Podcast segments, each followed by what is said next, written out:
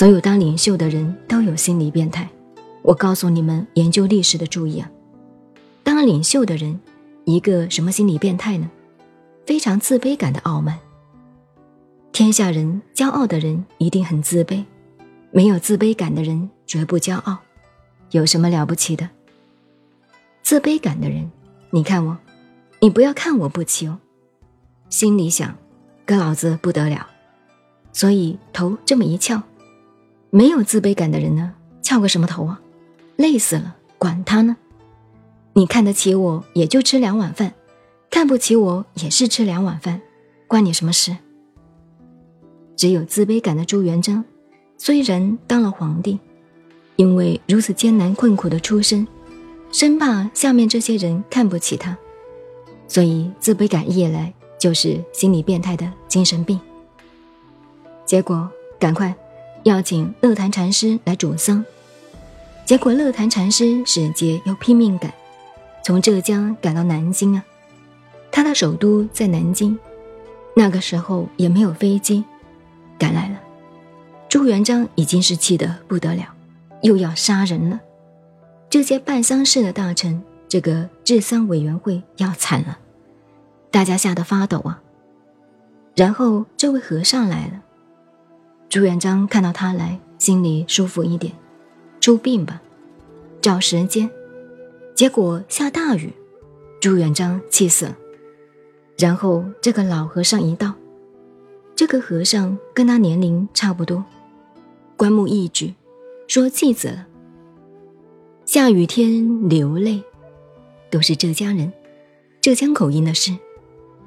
雷鸣，打雷。雷鸣的发丧，西方朱纳子。他带领一大批和尚来，同送马如来。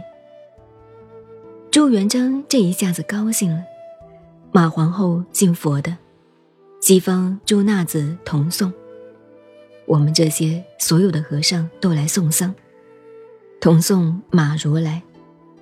纳子，那就是衣服旁边的那个纳。你这样把他这个和尚纳进去了，不得了。同送马如来，你看看，你们诸位将来做大和尚、大师，这个是不能够预先做好的，所以禅宗的机锋机灵就出来了。朱元璋这一下子好了。现在我们再倒回来讲，刚才讲到还是马祖的，学到不还乡，还乡。道不香。不要说马祖是个和尚，朱元璋也如此。他那个甜心不来，他就叫秘书长，都是正式翰林学问好的。你写信给他，请他非来不可。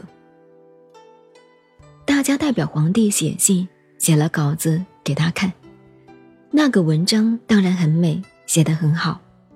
他说不行，这不行。我那个兄弟甜心啊，看了你们的文章，他更不来了。我来，自己来。他那封信是白话信，我现在完全不记得了，好像有资料的，写给甜心。中间的白话文是：元璋是元璋，朱元璋还是朱元璋，皇帝还是皇帝。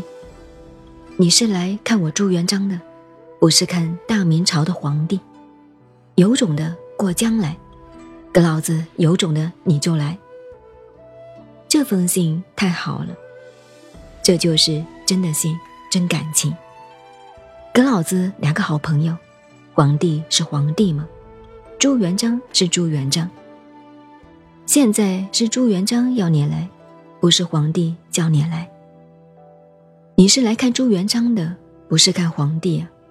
你有种的过江来，甜心就来了。这封信他就来了，来了给他盘桓好久，不做官走了。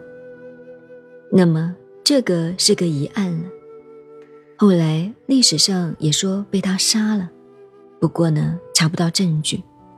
反正甜心是不做他的官，甜心要么自己当皇帝。现在天下已经是属于你姓朱的，我不干。就是这样，朋友还是好朋友。朱元璋也很念旧，他倒霉的时候在乡村里种田，他做皇帝，除了甜心以外，也想那些种田的乡下人，当年在一起的，请进来到皇宫，也请了好几个来，结果都给他杀了。为什么杀呢？这些乡巴佬种田的，一个斗大的字都不认得，皇帝请来做朋友，在皇宫里。又穿好又吃好，在这个天安门人民大会堂玩得很舒服，然后有空呢，给这些部长大臣来讲起。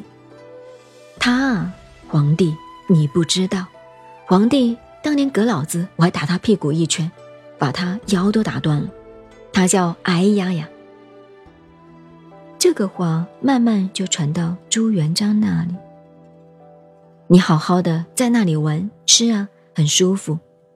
你讲他当年又给你拳头打的屁股贴下去了什么的，晕倒了，毫无道理。跟老子不管了，宰呀！